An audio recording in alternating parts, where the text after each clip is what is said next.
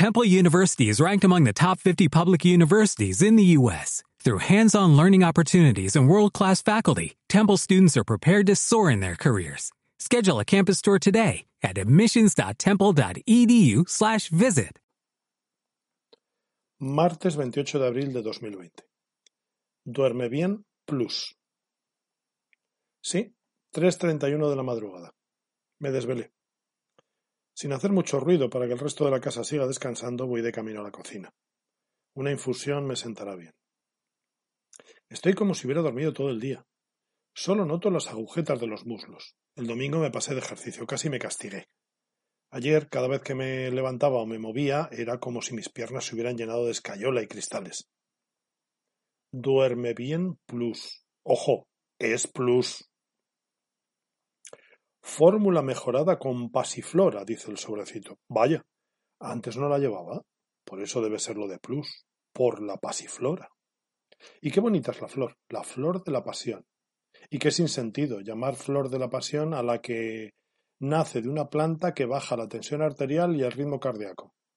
Yo siempre hubiera pensado que esta planta debería producir todo lo contrario, pasión, aceleramiento del pulso, ofuscación de los sentidos, palpitaciones, o sea, pasión.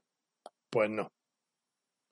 Mientras la bolsita y el agua giran hasta el mareo en el microondas, leo el sobrecito.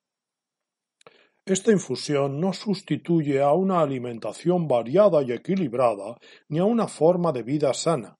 ¿Cómo? ¿Pero alguien puede pensar eso? Claro, claro, por eso el champú trae instrucciones.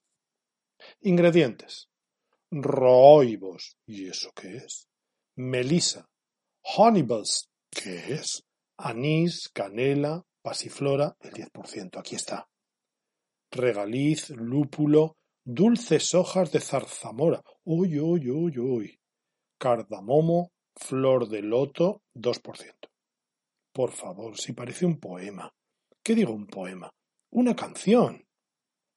Quitando que he tenido que buscar qué era el rooibos y el honeybus, lo que me ha dejado totalmente ojiplático ha sido lo de dulces hojas de zarzamora. Pero qué bonito. Me ha recordado aquello de que tiene la zarzamora que a todas horas llora que llora por los rincones, ella que siempre reía y presumía de que partía los corazones.